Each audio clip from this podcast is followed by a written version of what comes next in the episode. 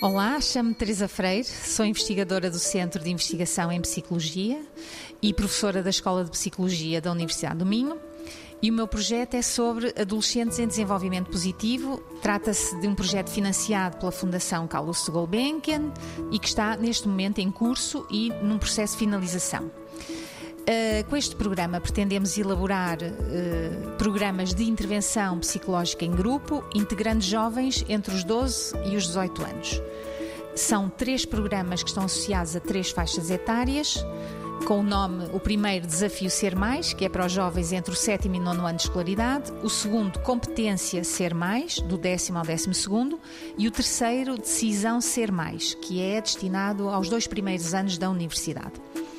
Cada programa está estruturado em cerca de oito sessões em grupo, sequencialmente organizadas e onde são realizadas várias atividades promotoras de um conjunto de competências a que chamamos as competências socioemocionais, consideradas relevantes para este desenvolvimento positivo de jovens. Por exemplo, Algumas destas competências são a resolução de problemas, a adaptabilidade, a autorregulação, a comunicação, o pensamento criativo, o pensamento crítico e a resiliência.